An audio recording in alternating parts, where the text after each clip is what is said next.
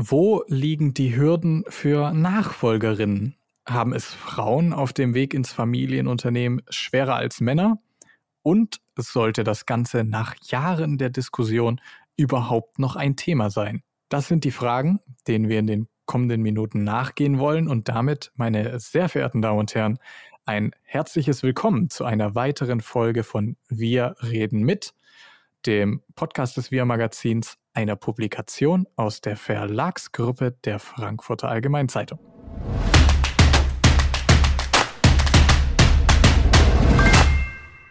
Mein Name ist Johannes Hill. Ich bin Redakteur beim Wir Magazin, dem Magazin für Unternehmerfamilien. Schön, dass ihr bei dieser Folge unseres Podcasts dabei seid.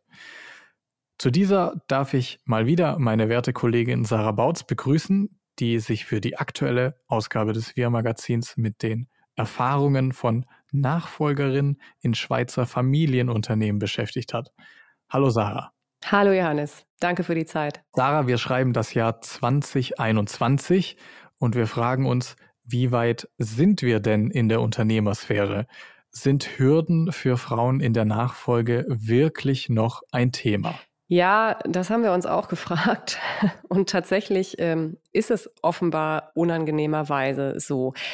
Ähm, Ausgangspunkt für uns, um das Thema im Wir-Magazin aufzugreifen, war eine aktuelle Studie der ähm, Beratungsgesellschaft PwC in der Schweiz ähm, mit dem Titel Generation Töchter, ähm, für die 189 Frauen aus Inhaberfamilien von Schweizer Familienunternehmen befragt wurden.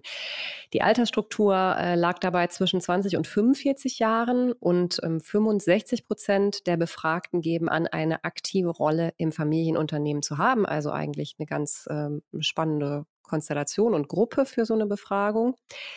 Und eine Sache, die in dieser Befragung ganz schnell ähm, klar wird, ist, ähm, dass die Frage, ob und in welcher Funktion ähm, die befragten Frauen im Familienunternehmen arbeiten, sehr stark von der Geschwisterkonstellation in der Unternehmerfamilie abhängt. Also ganz knapp könnte man zusammenfassen ähm, mit, das mit der Frage, haben Sie Brüder? Und wenn das so ist, dann äh, sind Ihre Chancen ähm, vielleicht nicht mehr so gut. Äh, denn von den Befragten, ähm, die ausschließlich Schwestern haben, haben 79 Prozent eine aktive Rolle im Unternehmen. Und zum Vergleich, äh, sobald Brüder im Spiel sind, äh, sinkt diese Zahl, nämlich ähm, von den nur 57 Prozent von den Befragten, die Brüder und Schwestern haben, haben eine Rolle im Familienunternehmen. Und wenn es nur Brüder gibt, sind es 59 Prozent, also so ähnlich. Ne? Äh, merke, sobald Brüder im Spiel sind, ändert sich da irgendwie die Gemengelage. Offenbar, so äh, legt das die Studie hier nahe, dass die Brüder in der Nachfolge Vorfahrt haben. Mhm, mhm. Wie wird diese These von der Studie weiter gestützt? Ähm, das betrifft ganz verschiedene Bereiche. Also zum einen gibt es natürlich das Thema ähm, Erwartungshaltung im, im Umfeld. Äh, also konkret möchte man ja meinen in der Unternehmerfamilie. 59 ähm, Prozent der Befragten geben an, gar keinen Druck zur Nachfolge erfahren zu haben. Ähm, bei 31 Prozent war der Druck nur gering. Zugleich bewerten ein Drittel der Teilnehmerinnen insgesamt den Druck, ins ähm, Unternehmen einsteigen zu müssen gegenüber männlichen Nachfolgern, so es sie denn gibt, deutlich größer als gegenüber weiblichen Nachfolgern oder Nachfolgerinnen. Ähm, und das kann man natürlich verschieden werten. Grundsätzlich könnte das ja auch erstrebenswert äh, sein, keinen Druck zu erfahren, sich wirklich frei entfalten zu können und dann ähm, eben gegebenenfalls auch frei für oder gegen das Familienunternehmen. Klar ist aber auch, äh, dass offenbar die Erwartungshaltung des Umfeldes ähm, und eben daraus resultierend dann auch Druck, ja oder nein, je nach Geschlecht ähm, des Kandidaten oder der Kandidatin variieren. Und eine weitere Perspektive, ähm, die man da ins Auge fassen kann, ist natürlich die ähm, der Nachfolgerin selbst. Ähm, und da gibt es auch ein paar Ergebnisse zu, zum Beispiel zum Thema perspektivische Tätigkeit, also ähm, welche Tätigkeit streben Sie langfristig an im Unternehmen. Das hängt ja auch ne, mit den Wünschen, mit dem Selbstbild äh, der Kandidatin zusammen. Und da ist es so, dass bei Befragten aus Familien ohne männlichen Nachfolger 80 Prozent eine zukünftige Tätigkeit im Familienunternehmen in Betracht ziehen. Und sobald ein oder mehrere Brüder im Spiel sind, sind es nur noch 18 Prozent, Das ist natürlich schon eine ziemlich bemerkenswerte Differenz. Und vielleicht auch da noch äh, ganz kurz ähm, ist noch bemerkenswert, dass grundsätzlich das Amt des CEOs nur 19 Prozent der Befragten perspektivisch ins Auge fassen. Also wirklich an der Spitze des Unternehmens zu stehen. Ähm, das ist jetzt gar nicht so eine häufige Zielvorstellung. Immerhin 24 Prozent ähm, streben nach einem Sitz im Verwaltungsrat. Wir versuchen im Magazin immer Studien zwar aufzugreifen, aber auch Stimmen aus der Praxis zu sammeln. Du hast für den Text im Heft unter anderem mit einer Schweizer Unternehmerin gesprochen. Carla Zümperlin ist das vom Baustoffhersteller Zümperlin. Sie ist CEO im Familienunternehmen geworden. Widerspricht das beziehungsweise ihr Werdegang dem, was die Thesen in der Studie darlegen? Nein, das kann man so nicht sagen. Ähm, tatsächlich ist es so, dass Carla Tschimperlin seit 2003 CEO der Tschimperlin AG ist. Aber gerade äh, wenn man den Blick auf ihren Werdegang ähm, richtet, dann werden da ein paar interessante Eigenheiten klar. Zum Beispiel beschreibt sie ähm, sehr deutlich, dass ihr Vater und Vorgänger im Familienunternehmen gegenüber ihr und auch ihrer älteren Schwester, also es, gibt nur Schwestern bei Chimpalins, nie ähm, eine ähm, Erwartungshaltung zur Nachfolge im Familienunternehmen äh, formuliert hat oder auch nie jetzt äh, konkret darauf hingewirkt hätte, seine Töchter zu motivieren oder an das Unternehmen oder an eine Tätigkeit im Unternehmen heranzuführen. Und das ist ja eine Erfahrung, ähm, die durchaus anschlussfähig ist zu diesen ähm, Ergebnissen der Studie, die wir gerade angesprochen haben. Und entsprechend sagt sie, hat auch äh, sie selbst ähm, gar nicht den Plan entwickelt, zunächst ähm, ins Familienunternehmen einzusteigen, geschweige denn irgendwann mal CEO zu werden. Ähm, die konkrete Frage des Vaters, ähm, ob sie sich vorstellen könnten, ins Familienunternehmen zu kommen, ähm, haben äh, Carla Tschümperlin und ihre ältere Schwester dann erst im Studium gehört äh, und waren auch einigermaßen überrascht davon, dass der Vater ihnen da äh, dann quasi die Pistole auf die Brust gesetzt hat, so kann man es, glaube ich, sagen. Und tatsächlich haben sich die Schwestern dann gemeinsam dazu entschieden, die Nachfolge ähm, zu wagen. Und auch das passt ja zu den Studienergebnissen, ähm, über die wir schon gesprochen haben, nämlich zu diesem vergleichsweise höheren Prozentsatz von Frauen mit Schwestern im Familienunternehmen. Wie gesagt, Tümperlins sind nur Schwestern. Insgesamt ist es aber auch so, dass an diesem Nachfolgeprozess bei Tümperlin vieles nicht modellhaft gelaufen ist. Ähm, also zum Beispiel hat Carla Tümperlin ähm, auch beschrieben, wie sie dann nach dem Studium über ein Praktikum ins Unternehmen eingestiegen ist. Und auch hier war ihr Vater wirklich weit, weit, weit davon entfernt, ihr ähm, goldene Brücken zu bauen. Ganz im Gegenteil. Äh, sie hat ihn dann darauf aufmerksam gemacht, äh, dass ihr Gehalt als Praktikantin unter dem Mindestlohn liegt und dass äh, jeder Arbeiter in der Firma mehr äh, verdient als sie, woraufhin er ihr dann äh, offenbar entgegnet hat, die arbeiten ja auch was. Ähm, also äh, da wollen wir ja schon gar nicht mehr von Privilegierung reden, sondern einfach nur sozusagen Basismotivation der Nachfolgerin. Davon kann in diesem Kontext äh, wirklich gar keine Rede sein. Und ähm, ja, das kann, glaube ich, auch gut als äh, äh, Negativbeispiel dienen. Also so sollte man es äh, nicht machen, wenn man seine Nachfolger oder seine Kinder für die Nachfolge im Familienunternehmen gewinnen will. Passend dazu ein Ergebnis aus der Studie, und zwar hat jede vierte Teilnehmerin das Gefühl, ein Mann hätte es im Unternehmen einfacher gegenüber den anderen Mitarbeitenden.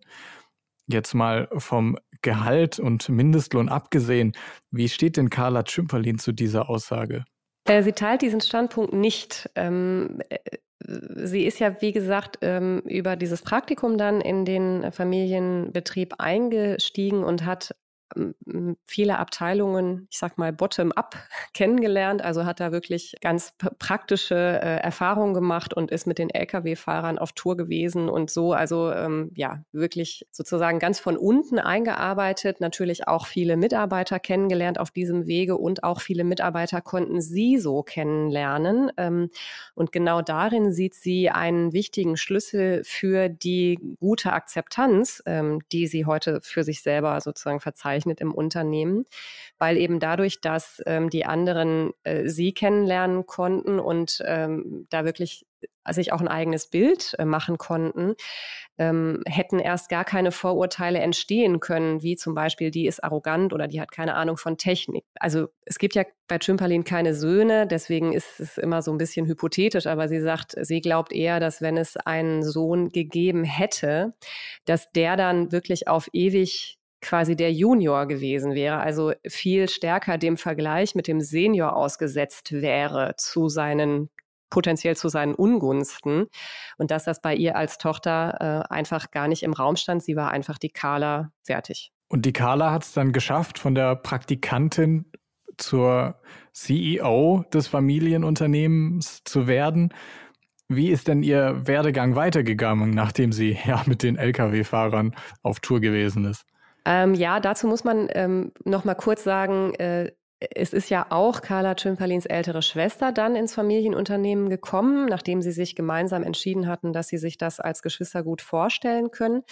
Und die ist nicht als Praktikantin eingestiegen, ähm, sondern direkt auf Leitungsebene und hatte dann auch ab 2001 zunächst den CEO-Posten inne. Sie hat das Unternehmen dann aber nach vergleichsweise kurzer Zeit auch ähm, wieder verlassen. Und da war dann eben der CEO-Posten vakant. Und ähm, der Vater hat Carla Tschimperlin äh, den Posten angeboten und sie hat dann nach einiger Bedenkzeit äh, das auch zugesagt.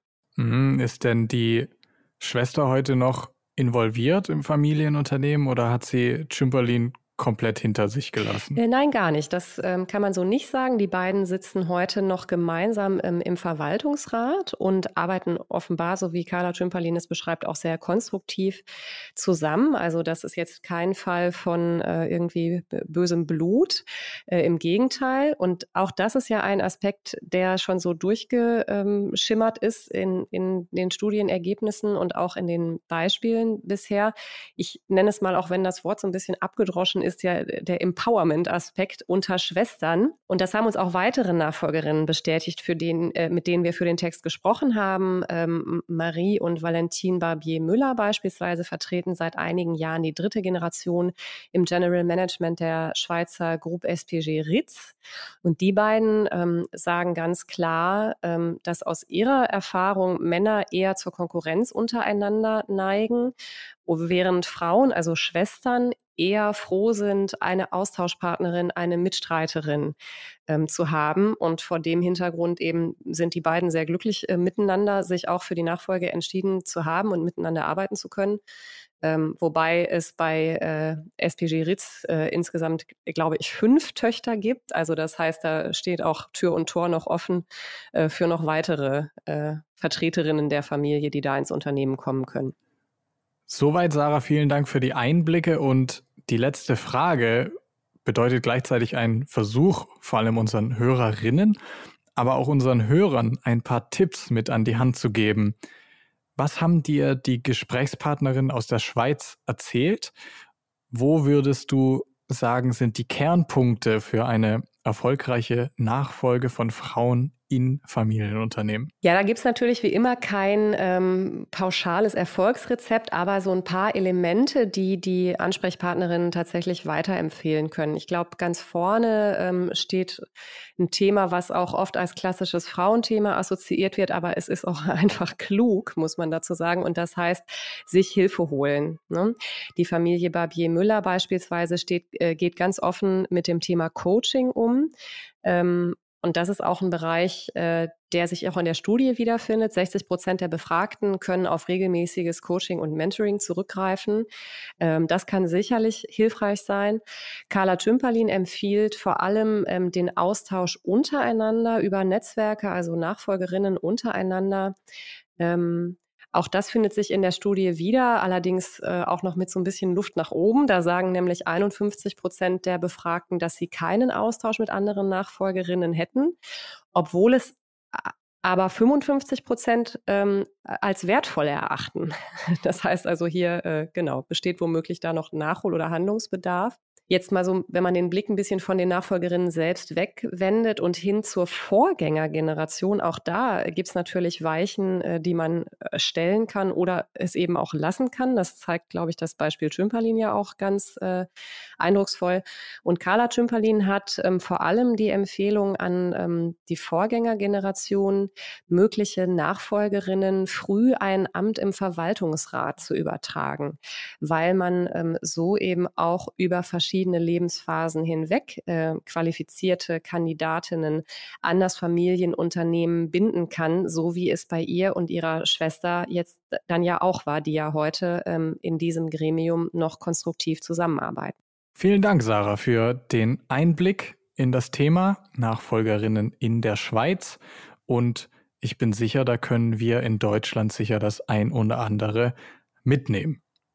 Wenn Sie, meine Damen und Herren, eben das tun möchten zum Ende gern der Verweis auf unser aktuelles Printheft oder alternativ unser neu gestaltetes E-Paper. Weitere Informationen finden Sie unter unserer bekannten Internetadresse wirmagazin.de. So viel zu dieser Ausgabe von Wir reden mit, dem Podcast des Wir Magazins. Ich freue mich, wenn Sie das nächste Mal auch wieder einschalten. Bis dahin.